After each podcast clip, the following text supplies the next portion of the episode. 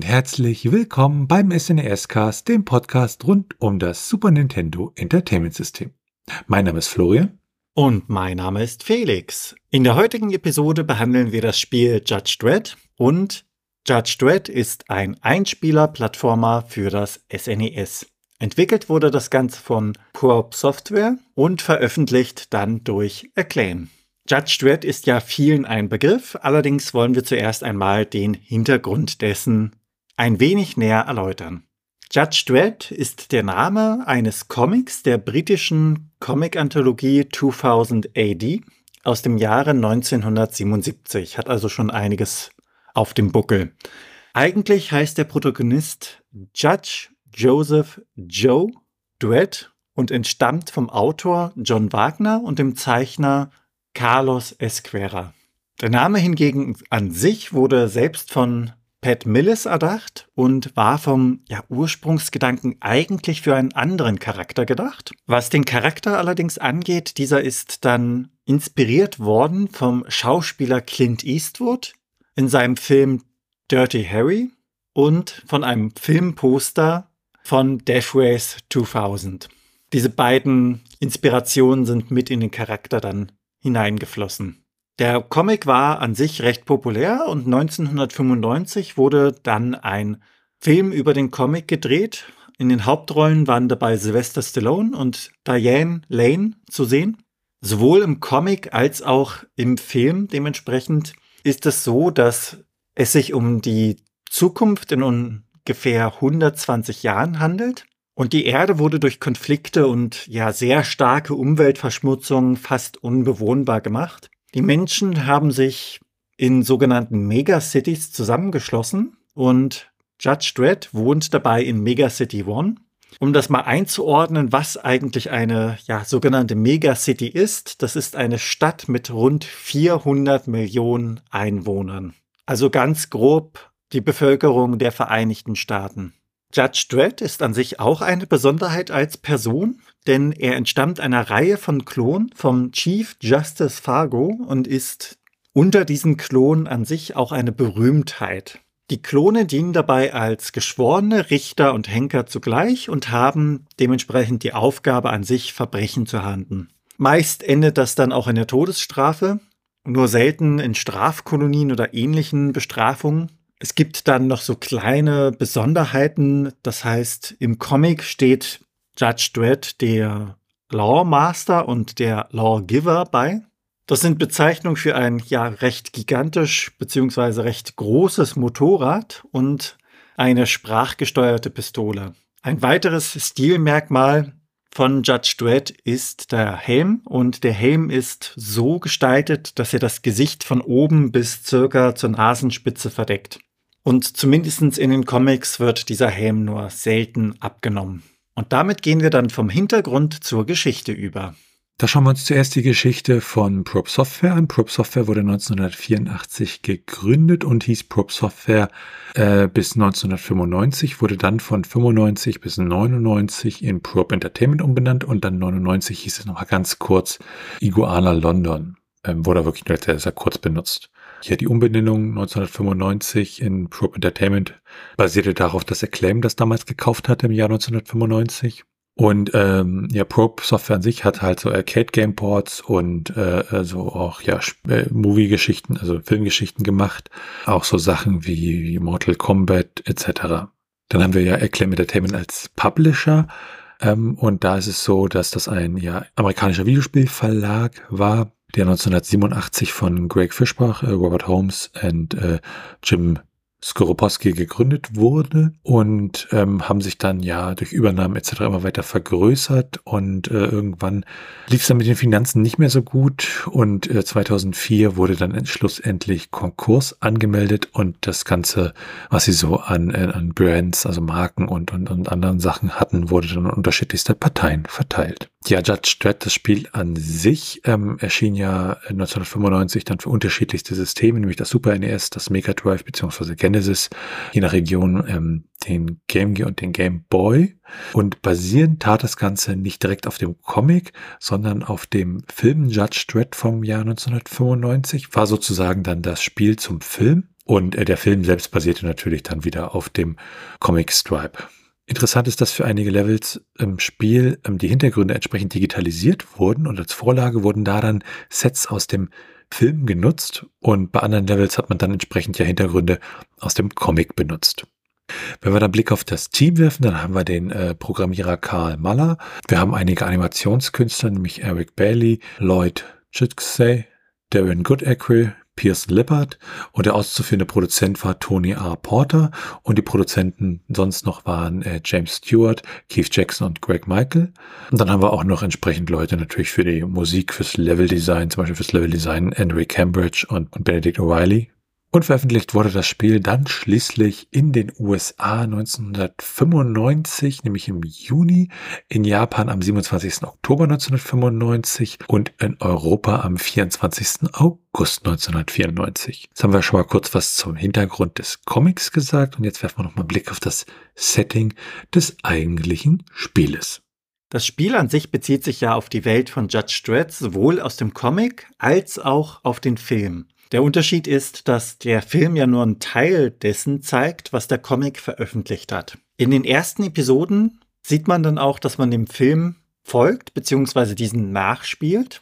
Judge Dredd wird angeklagt und es wird mit der Strafe gedroht, dass man ihn in eine Strafkolonie schickt, was dann auch geschieht. Auf dieser Strafkolonie muss er entkommen, um seine Unschuld zu beweisen und man spielt dann ja Episode für Episode des gesamten Films nach, bis man schlussendlich das Finale des Films an der Freiheitsstatue nachspielt und erreicht. Der Film wäre an dem Punkt vorbei, doch das Spiel geht noch ein paar Episoden weiter. Es werden dabei Level und Charaktere, welche vom Comic inspiriert sind, dafür benutzt. Das Ganze gipfelt dann in einen Kampf gegen die Dark Judges auf der Dead World und um das einmal ganz kurz zu erklären, die Dark Judges sind untote Richter aus einer Parallelwelt und in dieser Parallelwelt haben sie alles Leben ausgelöscht. Also wirklich alles, was gelebt hat, ist dort tot. Grund dafür war die Auffassung, dass alle Verbrechen nur von Lebenden begangen worden sind. Ja, und diese Dark Judges, da gibt es Parallelen zu den Judges in der normalen Welt, in der Judge Dredd wohnt. Nur hat sich das dann dementsprechend, da es eine Parallelwelt ist, ein wenig anders entwickelt. Ab einem gewissen Punkt. Und damit machen wir dann gleich weiter mit dem Gameplay. Es handelt sich hier um ein 2D-Plattform-Action-Spiel und es entspricht so dem ja, Standard einer Jump-Shoot-Duck-Formel, also springen, schießen und sich ducken und dann dementsprechend sich in dem Level fortbewegen. Ein paar Dinge waren allerdings neu und eines davon ist, dass man Gegner verhaften kann. Es gibt da so einen Punkt, an dem sich der Gegner ergibt. Wenn man dann auf ihn zugeht, mit einer Tastenkombination kann man ihn dann verhaften. Man kann ihn allerdings, wenn er sich ergibt, auch noch komplett erledigen. Wenn man das Spiel dann einlegt und startet, kommen wie üblich die Logos der beteiligten Firmen und anschließend folgt dann ein kleines Intro. Man sieht dabei eine ja, recht karge Welt. Es wirkt wie eine Wüste und dort fliegt ein Objekt Richtung eines Gebirgszuges. So wirkt das zumindest auf den ersten Blick. Man erkennt dann, dass es sich bei diesem Gebirgszug um eine riesige Stadt handelt mit gigantischen Wolkenkratzern und das Setting, also die Vorgeschichte, wird ein wenig näher erläutert. Das Ganze geschieht in einer Textform und anschließend nach dem Intro landet man im Titelbildschirm. Der Titelbildschirm bzw. das Hauptmenü sind recht einfach gestaltet. Das ist ein schwarzer Hintergrund. In der Mitte prangert dann eine große goldene Polizeimarke und man sieht den Titel groß Judge Dredd. Man hat die Auswahl zwischen einem neuen Spiel oder ein Spiel durch ein Passwort zu laden. Wenn man dann ein neues Spiel startet, dann bekommt man ein Bildschirm eingeblendet und wird erst einmal gebrieft. Sobald das Briefing zu Ende ist, landet man dann im wirklichen Spiel und da schauen wir uns jetzt ein wenig näher das Bildschirmlayout an. Das unterteilt sich in zwei Teile. Unten der größte Teil, so 70, 80 Prozent, wird für das Spielgeschehen verwendet und oben sieht man dann eine Menüleiste von links nach rechts sieht man da die Schilde. Das heißt, Judge Dredd startet ja mit drei Leben in das Spiel und diese werden durch diese Schilder symbolisiert. Rechts daneben sieht man dann die aktuelle Munition und weiter rechts in der Leiste sieht man dann die Energie und dann noch ein Stück weiter rechts die Punktzahl. Punkte kann man dabei durch unterschiedliche Aktionen sammeln, wie zum Beispiel Bösewicht fangen, also sie gefangen nehmen und wegsperren, ein Level abschließen oder einen Boss besiegen. In den insgesamt zwölf Leveln hat man da verschiedene Ausrüstung zur Hand, um Gegner ja gefangen zu nehmen oder komplett aus dem Spiel zu nehmen. Unter anderem die erwähnte Pistole Lawgiver. Diese ist DNA gesichert, das heißt nur Judge Dredd kann sie benutzen und sie ist mit ja einer Vielzahl von Munitionsarten verwendbar. Das ist zum einen die normale Munition, die ist im Spiel auch unbegrenzt. Man hat dann hitzesuchende Geschosse, die auch im ja, Doppelpack, also in einer doppelten Variante erhältlich sind, dass man immer zwei Projektile abschießt. Es gibt daneben allerdings auch Gummigeschosse. Deren Besonderheit ist es, dass sie in dem Level ja springen, also abprallen von den Wänden. Da muss man dann aufpassen, nicht selbst getroffen zu werden. Es gibt explodierende Raketen, es gibt panzerbrechende Raketen, es gibt Granaten und es gibt auch hochexplosive Raketen. Im späteren Spiel werden dann die Boing-Bubble-Geschosse wichtig, denn diese sind einzig und allein in der Lage, die Essenz dieser untoten Judges einzufangen. Daneben gibt es noch andere Ausrüstung bzw. Gegenstände. Wenn man kleine bzw. große Herzen einsammelt, bekommt man einen kleinen bzw. großen Energieboost. Das heißt, die Energie wird wieder aufgefüllt. Wenn man eine Polizeimarke hingegen einsammelt, bekommt man ein Extraleben. Und dann gibt es noch so Ausrüstungsgegenstände wie den Antigravitationsgürtel, welcher zum Fliegen benutzt wird. Auch typisch für Spiele dieser Art ist es, dass es einen Gegenstand gibt, der die Spielfigur für kurze Zeit unverwundbar macht. In diesem Fall ist das das Force Field, also das Kraftfeld, und das Ganze wirkt dann 10 Sekunden. Um ein Level dann zu beenden, muss man das Gesetzbuch finden. Da werden einem allerdings ja, Steine in den Weg gelegt. Es gibt unter anderem natürlich eine Vielzahl an Gegnern und es gibt Schlüsselkarten, die man finden muss, um Sicherheitstüren zu öffnen. Daneben gibt es auch die Passwortdisketten. Diese werden verwendet, um ein Spiel zu laden. Das heißt, sie zeigen, sobald man sie eingesammelt hat, ein Passwort an, das man sich dann notieren muss, um anschließend im weiteren Verlauf an diesem Punkt wiederum ins Spiel einsteigen zu können. Daneben gibt es dann noch zum Schluss zwei ja, Gegenstände. Das sind jeweils Taschen von Gangstern, die fallen gelassen werden können.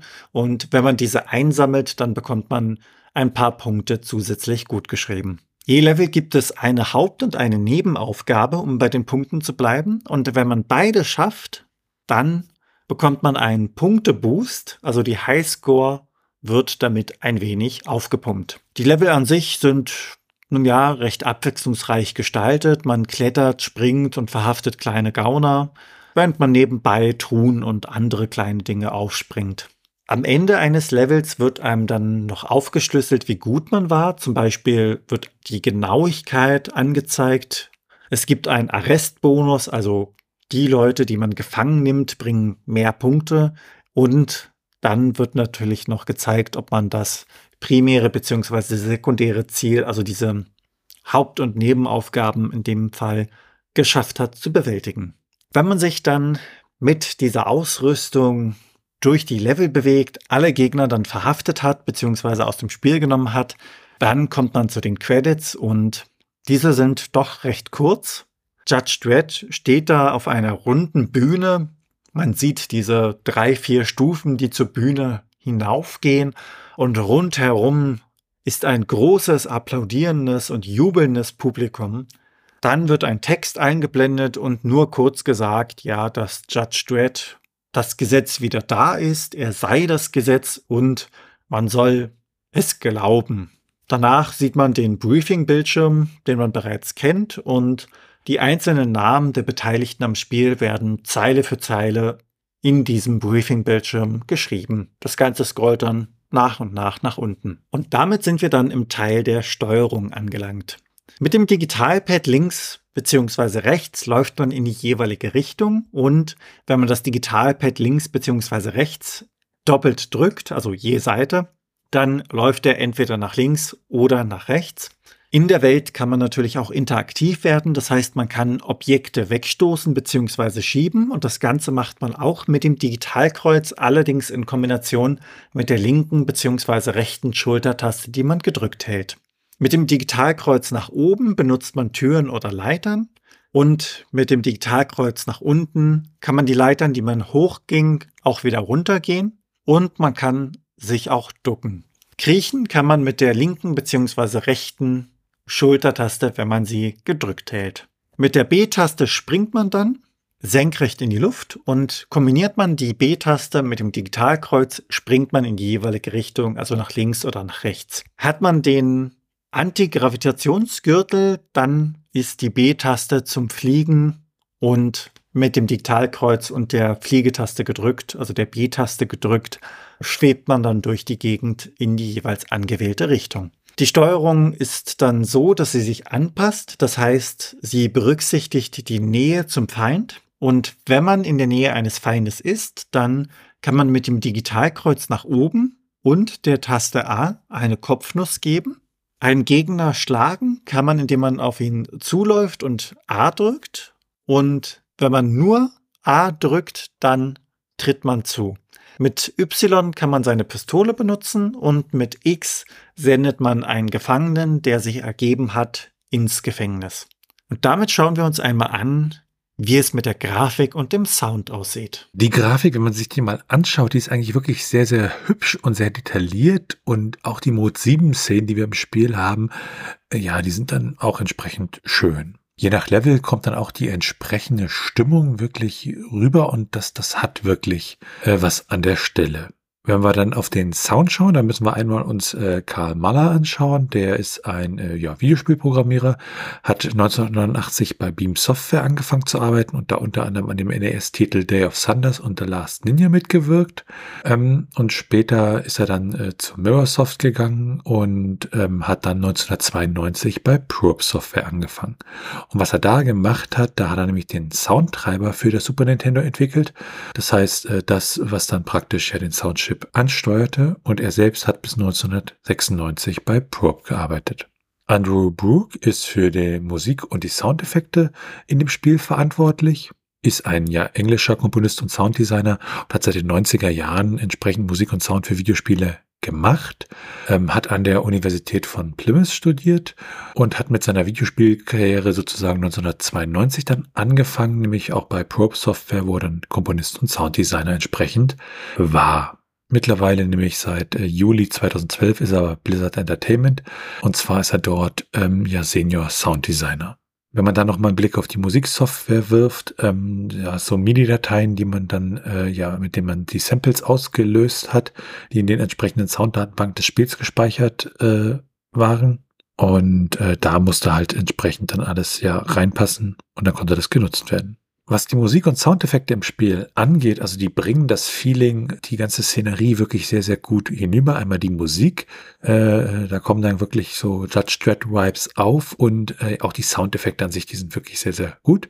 Und wenn wir dann ins ROM hineinschauen, dann haben wir da 29 Musikstücke so Sachen wie Level-Intros, ähm, ja, Musik für Mega City One und die sind teilweise auch relativ lang, wenn man mal die Intros außen vor lässt, aber da so Musikstücke, die so zwei bis vier Minuten lang sind und auch die Bossmusiken äh, sind jeweils eine bis zwei Minuten entsprechend lang.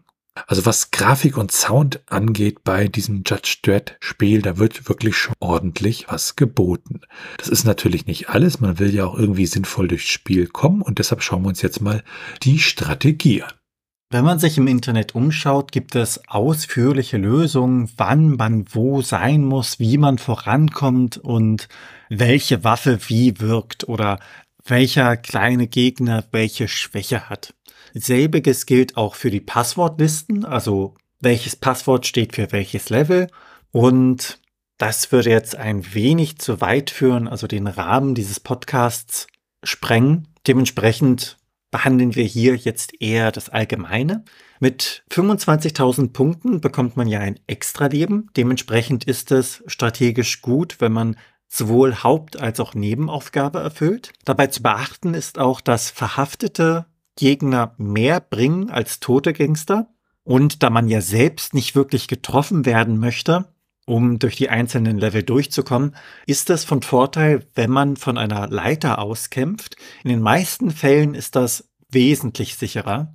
Wenn man sich dann durch die Level bewegt, stellt man eventuell durch Zufall an einigen Stellen fest, dass man durch manche Wände auch durchgehen kann. Das sind dann ja Sonderareale, kleine versteckte Boni, bei denen es sich durchaus lohnt, diese auch einzusammeln. Im Normalfall hat man ja die Sicherheitsschlüssel, um in andere Areale vorzudringen.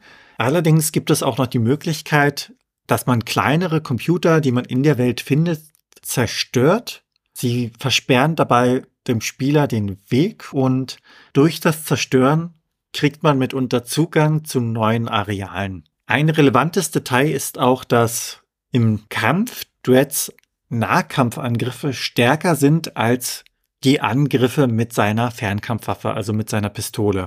Und was diesen Punkt angeht, da gibt's noch ein entscheidendes Detail, denn man kann die Waffen wechseln, während das Spiel pausiert ist. Und das ist natürlich in gewissen Situationen ein unglaublicher Vorteil. In den unterschiedlichen Arealen gibt es ja auch gefährliches Gelände und wenn man das vor sich liegen sieht, dann sollte man mal testen, ob man sich an die Decke hängen kann. Oftmals gibt es da Halterungen, an denen man hängen bzw. an denen man sich bewegen kann. Allerdings sieht man die oftmals nicht auf den ersten Blick. Und ein Vor- bzw. ein Nachteil, also eine Sache, die gewissermaßen auch ausgeglichen wird, ist die Tatsache, dass Judge Dredd, wenn er getroffen wird, eine kurze Zeit unverwundbar ist. Das kann man ausnutzen. Allerdings gilt das auch für Feinde. Wenn Feinde getroffen werden, sind diese auch für kurze Zeit unverwundbar. Das bedeutet, dass Schnellfeuer nichts bringt. In dem Sinne sollte man stattdessen einfach getimte Schüsse benutzen. Das heißt, sobald der Gegner wieder aufhört zu blinken, also wieder verwundbar ist, erneut schießen. Und damit kommen wir dann zu den Cheats. Ja, da gibt es erstmal einen Cheat-Mode, den man aktivieren kann. Und äh, wenn man diesen Cheat-Mode aktiviert hat, kann man äh, ja zum Beispiel dafür sorgen, dass die ähm, Gesundheit automatisch wieder ja wächst sozusagen. Und wenn man das Spiel äh, pausiert, ist sie sofort wieder auf Maximum. Und es gibt einen Level Select Modus. Daneben gibt's dann natürlich noch die entsprechenden Passwörter, mit denen ich halt zu den entsprechenden Leveln springen kann. Cheat-Codes, also so Codes, die man im Emulator eingeben kann, um zum Beispiel bestimmte Speicherstellen zu manipulieren. Ähm, die haben wir für Judge Dredd nicht gefunden. Und wenn wir dann einen kurzen Blick auf die Unterschiede werfen, ja, Judge Dredd ähm, ist ja unter anderem, wenn man so jetzt historisch betrachtet, auch informell auch als Judge Dredd 95 bekannt, weil halt das Erscheinungsjahr. Und es gab auch einen Prototyp, ähm, der hat wohl noch ein paar ungenutzte ja, Stages die da drin sind. Damit dann ein Blick auf die technischen Daten. Also wir schauen uns ja das ROM an, schauen hinein, ähm, gucken uns die internen Header an und bei Judge Dredd ist es so, dass es sich um ein 16 Mbit ROM handelt, das heißt ein 2 Megabyte ROM und ähm, die ROM-Geschwindigkeit, das ist ein sogenanntes Fast ROM mit einer Zugriffsgeschwindigkeit von 120 Nanosekunden. Und der interne Titel ist Judge Dredd the Movie, ähm, wie im Englischen geschrieben, also mit Groß- und Kleinschreibung. Das gilt allerdings nur für das eine OS-Modul. Ähm, dann gibt es noch ein anderes Modul, beziehungsweise dann auch in den entsprechenden äh, europäischen und japanischen Modulen. Da heißt es dann Judge Dredd the Movie, aber alles komplett groß geschrieben und die Wörter entsprechend getrennt. Wenn wir dann einen Blick auf die Portierung und Nachfolger werfen, da haben wir natürlich erstmal die Portierung fürs Genesis, SNES und DOS und dann gab es auch noch welche für Windows und Linux. Dann die Portierung, also alles, was so Judge Dredd an sich ist. Da haben wir einmal Judge Dredd für den Commodore 64 aus dem Jahr 1986, dann 1990 Judge Dredd für den Amiga, unter anderem den Atari ST, den Commodore 64 und auch den ZX Spectrum. Dann gab es 92 eine Arcade-Version davon und ähm, dann haben wir auch so in neueren Zeit haben wir unter anderem Judge Dredd äh, versus Zombies. Das gab es 2011 für iPad, Android, Windows Phone und iPhone und Judge Dredd Countdown äh, Sektor 106 äh, haben wir 2012 fürs iPhone, iPad, Windows, Linux, Macintosh. Ja, diese Arcade-Version, die wir da gesagt haben, die war praktisch fast schon fertig, hat es dann allerdings nicht in die Massenproduktion geschafft. Die kann man sich heutzutage mit so Emulatoren wie MAME, also dem Multiple Arcade Machine Emulator angucken. Und damit sind wir dann auch schon beim Trivia. Der durchschnittliche Spieler braucht rund vier Stunden, um das Spiel durchzuspielen. Wenn man sich dabei beeilt, braucht man so rund drei Stunden 20 Minuten. Und wenn man sich Zeit lässt, etwas über vier Stunden. Die Cartridge-Lose an sich bekommt man für rund 16 Euro und das ganze Complete in Box wiederum für 65 Euro. In den USA bekommt man die Cartridge-Lose für rund 57 US-Dollar und Complete in Box bekommt man das Ganze für rund 31 US-Dollar. Ja, dann gab es zu Judge Dredd auch ein Sammelkartenspiel und ähm, wenn wir da nochmal ins ROM hineinschauen, gab es auch eine Entwicklernachricht, äh, die da gefunden werden kann. Da gab es dann einige Credits und einige Kontaktinformationen. Da finden wir praktisch nochmal so ein bisschen die Credits abgebildet, äh, ja, wer da alles mitgemacht hat, wer da gemappt hat, etc. etc. Dann schauen wir uns die Romex an. Bei Romex geht es ja immer darum, ein Spiel zu verändern, also das ROM zu verändern, indem man zum Beispiel Sprites austauscht, neue Strecken bei Super Mario Kart hinzufügt etc. oder auch Übersetzung macht. Für Judge Dredd gibt es für die äh, Super Nintendo Umsetzung keine ROM-Hacks, die wir da finden konnten. Es gibt allerdings für die Genesis-Portierung bzw. Genesis-Umsetzung einen entsprechenden ROM-Hack, der so einige Sachen da verändert, dass man zum Beispiel mit mehr Waffen oder Munition startet. Dann ein Blick auf die Retro-Achievements. Achievements an sich kennen wir ja aus Plattformen wie Steam, so kleine Errungenschaften, die man erreichen kann. Und äh, solche Achievements gab es natürlich nicht auf Plattformen wie dem Super Nintendo. Und durch dieses Retro-Achievements-Projekt wird halt versucht, das zu machen. Da gibt es dann auch speziellere Emulatoren, die halt diese Retro-Achievements auswerten. Und für Judge Dredd gibt es da 43 Achievements, unter anderem Cursed Earth. Ähm, das ist, wenn man alle Missionen in ja, Cursed Earth abschließt. Dann gibt es Hall of Justice, äh, wenn man alle Missionen in dieser entsprechenden Halle auch ja, abschließt. Und das Achievement High Explosive, wenn man diese High Explosive äh, Waffe das erste Mal ja bekommt. Damit kommen wir zu den Speedruns. Und da geht es ja darum, ein Spiel in möglichst schneller Zeit durchzuspielen, ähm, auch unter Ausnutzung von Bugs, je nach Kategorie.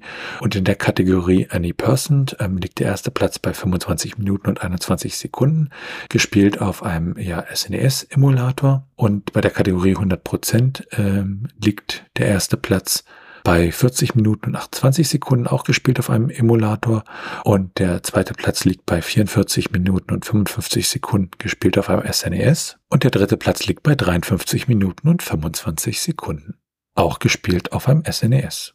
Genutzt wurde für all diese Speedruns jeweils die US-Version von Judge Dredd. Und nun schauen wir uns an, was das Handbuch des Spieles zu bieten hatte. Auf der ersten Seite des Handbuchs begrüßt uns Judge Dredd. Sowohl der Titel als auch die Figur an sich, die dort gezeichnet worden ist. Setting und Vorgeschichte werden dem Spieler auf den ersten Seiten näher gebracht. Weiter geht's dann mit der Steuerung und den Spielelementen, gefolgt von einem Einblick in die einzelnen Level.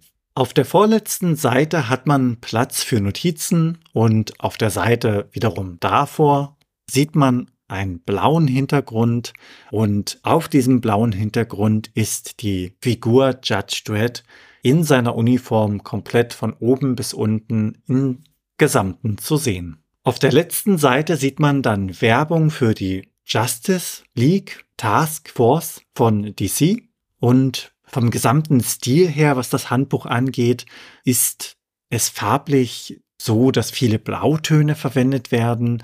Die Seitenanzahl sind nicht normal gestaltet, sondern das sind so kleine Polizeimarken, was dann passend zum Thema ist. Und des Weiteren findet man dann auch wieder viele Screenshots aus dem Spiel, die das Ganze untermalen. Und damit gehen wir dann weiter zu den Bewertungen und schauen uns an, wie Judge Dredd aufgenommen worden ist. Dann war eine Bewertung von der Computer and Video Games aus dem Juli 1995. Die haben 88 von 100 Punkten vergeben und haben gesagt, Judge Dredd is an excellent use of the license in all respects. The central Dredd character behaves as you'd expect and has a repertory of usually violent moves which stay faithful to the comics. Die Electric Playground hat 8,5 von 10 Punkten vergeben, das wären also 85 Prozent und hat gesagt, The game is fun. I think that even though we've entered a new age of video game entertainment, you'll still find this little cybernetic track a pretty cool way of picture of Judge Dredd spent some time. Und diese Bewertung war aus dem August 1995. Die Top Consoles aus Frankreich hat 16 von 20 Punkten vergeben, was in etwa 80 Prozent wären und hat gesagt, ein gutes Spiel, das die Welt nicht revolutionieren wird, aber dank seiner Atmosphäre in Erinnerung bleiben wird. Die Playtime hat 76 von 100 Punkten vergeben und hat gesagt, was wäre Judge Dredd für ein Spiel geworden, hätten die Programmierer beim Schwierigkeitsgrad nicht derart daneben gegriffen. Erst ab dem dritten Level frappierend, dann leider fast nur noch frustrierend. Da nützen auch die wohlgemeinten Passwörter nur noch wenig, da mindestens drei Abschnitte bis zu einer neuen Einstiegshilfe gemeistert werden müssen. Und diese Bewertung war aus dem Juli 1995. Die Videogames hat ebenfalls im Juli 1995 75 von 100 Punkten vergeben und hat gesagt, Judge Dredd ist mal wieder ein typisches Acclaim-Action-Spiel. Irgendwie kommt einem alles bekannt vor, obwohl es doch anders aussieht als frühere Acclaim-Games. Bei der Animation der Hauptfigur bemerkt man die meisten Fortschritte. Euer Held läuft, schwingt und kickt sich mit fließenden, sehr realistischen Bewegungen durch Mega City One. Auch im Juni 1995 hat die Megafan ähm, 72 von 100 Punkten vergeben und hat gesagt, Grafik und Sound sind auf dem SNES e und Mega Drive hervorragend geeignet, um eine authentische Atmosphäre aufzubauen, wogegen bei den Handhelds nur die Game Gear-Version so halbwegs gute Stimmungsmomente bietet. Maniac hat im März 2018 das Ganze nochmal getestet und hat 64 von 100 Punkten vergeben und hat gesagt, Gesetz des Dschungels, Judge Dredd liefert sich konventionelle Jump-and-Shoot-Duelle mit kriminellen Cyber-Junkies. Damit kommen wir zur Meinung. Also die Musik am Anfang, man wird gleich in diese Stimmung geworfen und das finde ich gut und dann rein ins Spiel. Die Steuerung fühlt sich präzise an, was bei so einem Spiel natürlich wichtig ist. Ähm, an sich wirklich ein sehr schönes auf der Couch Liegespiel und entspannt spielen, wobei entspannt, äh, ja, ich hatte öfter mal das Gefühl, ich wusste nicht genau, wo ich weiter muss und wie ich jetzt an welchen Stellen. Also da auch der Schwierigkeitsgrad manchmal ein bisschen knifflig ist. Äh, was ich sehr witzig fand, waren diese Terminals im Spiel, wo man dann unterschiedliche Sachen ja äh, über seine Spielfigur und die aktuelle Mission in Erfahrung bringen konnte. Und auch wie bei Judge Dredd üblich halt das Umschalten der Waffen beziehungsweise der Waffe. Das fand ich äh, ja, sehr schön. Ähm, preislich ist das Ganze eigentlich okay und ich kann eigentlich sagen, probiert's aus. Ist wirklich ein solides Spiel und wer an solchen äh, Spielen ja, vom Genre her wirklich Spaß hat, äh, der kann da eigentlich aus unserer Sicht beziehungsweise aus meiner Sicht äh, bedenkenlos zugreifen. Wie sieht es bei dir aus, Felix? Das Setting des Films finde ich wirklich schön. Also das ist was, was mir persönlich sehr zusagt. Es ist so ein bisschen, ja, dystopisch, aber für Filme, also Comics und ähnliches, eignet sich das Thema natürlich richtig gut. Was mir auffiel, ist der Fakt, wie man wirklich Level lädt. Und zwar, dass man dann diese Passwortdisketten findet, die einem das Passwort anzeigen. Das fand ich einfach so schön, ja, ins Spiel integriert. Das hat so gepasst irgendwie. Also das war schön. Es hat er nicht rausgehauen, sondern irgendwie mehr noch hineingezogen. Und passend dazu ist ja auch die Musik, die unterstützt das Ganze wirklich gut. Die Neuerung, dass man Gegner ja gefangen nehmen kann, kann ich heutzutage nicht wirklich mehr ja realistisch nachvollziehen. Damals war das vermutlich was Besonderes, also einfach ein Feature, was man bisher noch nicht kannte. Und heute ist das so, ja, hm, Standard. Und dementsprechend ist das natürlich schwer nachzuvollziehen. An sich finde ich das Spiel nicht schlecht. Also das ist was, wer die Gelegenheit hat, der wird durchaus, glaube ich, Spaß damit haben. Also solltet ihr die Gelegenheit haben, das Spiel mal in die Finger zu bekommen, testet es ruhig, spielt es durch, auch wenn der Schwierigkeitsgrad dadurch ja die ein oder andere Hürde in den Weg legen sollte. Und damit sind wir am Ende dieser Episode vom SNES Cast. Wenn ihr Fragen, Anmerkungen, Themenvorschläge oder Kritik habt, dann könnt ihr uns gerne schreiben per Mail an info@snescast.de und ihr könnt uns auch auf unserer Webseite unter den einzelnen Episoden Kommentare zu diesen hinterlassen. Ansonsten freuen wir uns sehr über eine Bewertung bei Apple Podcasts und anderen Podcast-Portalen und natürlich könnt ihr uns auch persönlich empfehlen. Ihr könnt uns und diesen Podcast auf Steady unterstützen. Da freuen wir uns sehr drüber und es hilft uns, diesen Podcast zu machen. Ihr erhaltet dafür im Gegenzug das eine oder andere kleinere Benefit. Und einige Unterstützer durften wir dort schon begrüßen und an diese Unterstützer ein ganz, ganz großes Dankeschön von uns beiden. Alles weitere dazu und rund um den Podcast, wie zum Beispiel den Link zu unserem Discord-Server, unserem Community Hub oder unseren Social-Media-Präsenzen, findet ihr auf snescast.de. Tschüssi. Ciao.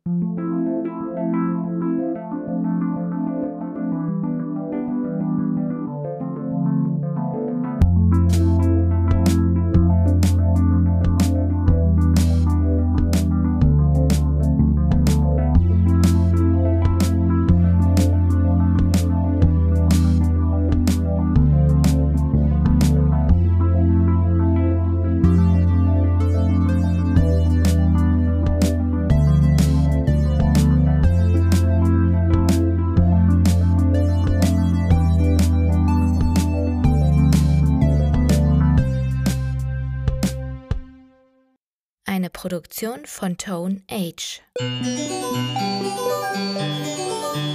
T1H.net